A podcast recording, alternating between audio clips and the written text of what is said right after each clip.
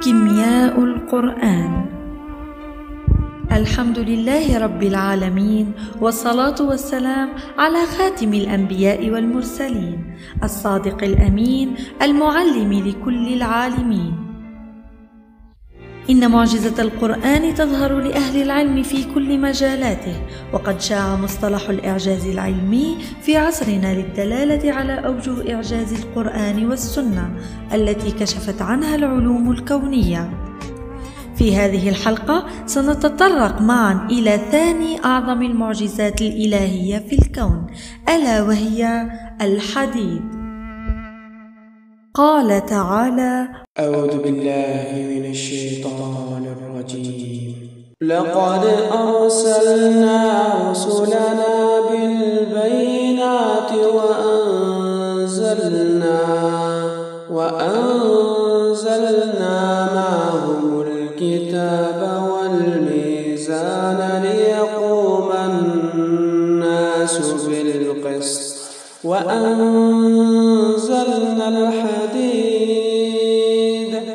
وأنزلنا الحديد فيه بأس شديد ومنافع للناس وليعلم وليعلم الله من ينصره ورسله بالغيب إن الله قوي قال أنزلنا ولم يقل خلقنا. يقول العلماء أن الحديد لم يتكون من داخل الأرض كغيره من المعادن وإنما نزل من السماء عند تكوين الأرض.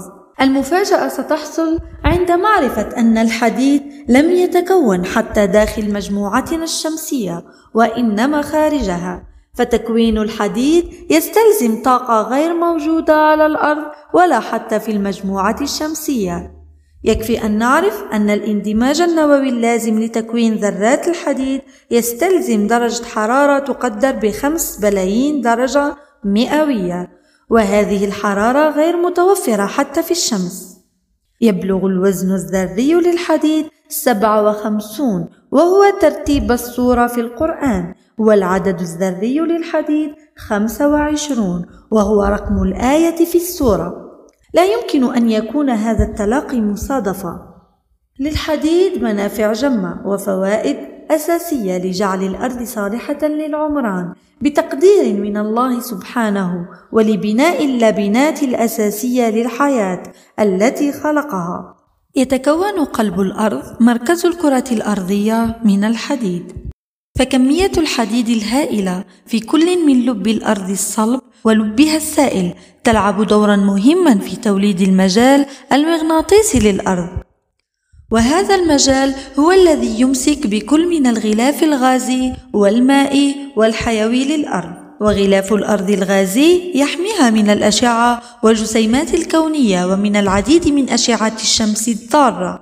ومن ملايين الأطنان من النيازك ويساعد على ضبط العديد من العمليات الأرضية المهمة. مثل دورة كل من الماء والأكسجين وثنائي أكسيد الكربون والأوزون وغيرها من العمليات اللازمة لجعل الأرض كوكبا صالحا للعمران. فلولاه لانتهت الحياة على كوكب الأرض.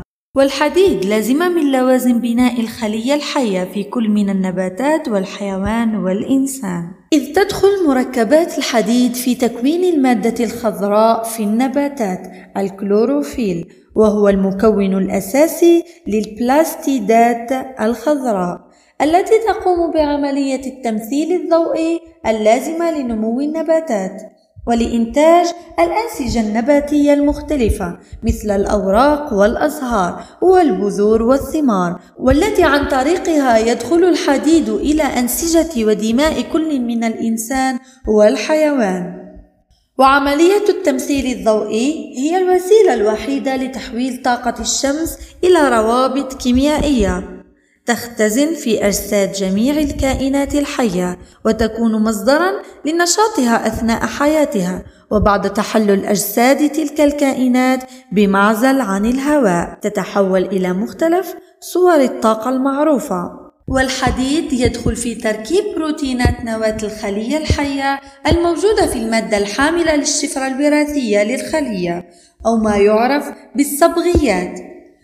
كما يوجد في سوائل الجسم المختلفة وهو أحد مكونات الهيموغلوبين وهي المادة الأساسية في كريات الدم الحمراء ويقوم الحديد بدور مهم في عملية الاحتراق الداخلي للأنسجة والتمثيل الحيوي بها. ويوجد في كل من الكبد والطحال والكلى والعضلات والنخاع الأحمر. ويحتاج الكائن الحي إلى قدر محدد من الحديد. إذا نقص تعرض للكثير من الأمراض. يأتي في مقدمتها فقر الدم. والحديد عصب الصناعات المدنية والعسكرية. فلا تكاد تقوم صناعة معدنية في غيبة عنصر الحديد. صدق الباري حين قال هذا خلق الله فأروني ماذا خلق الذين من دونه؟ بل الظالمون بل الظالمون في ضلال مبين. المفارقة هنا أن سورة الحديد تقع في قلب القرآن مثلما أن الحديد يقع في قلب الأرض. ترتيب سورة الحديد سبعة وخمسون ومجموع سور القرآن مئة وأربعة عشر. فتعالى الله عما يشركون. إلى هنا إذا نصل إلى ختام حلقتنا الثانية ونلتقي في حلقة جديدة إن شاء الله.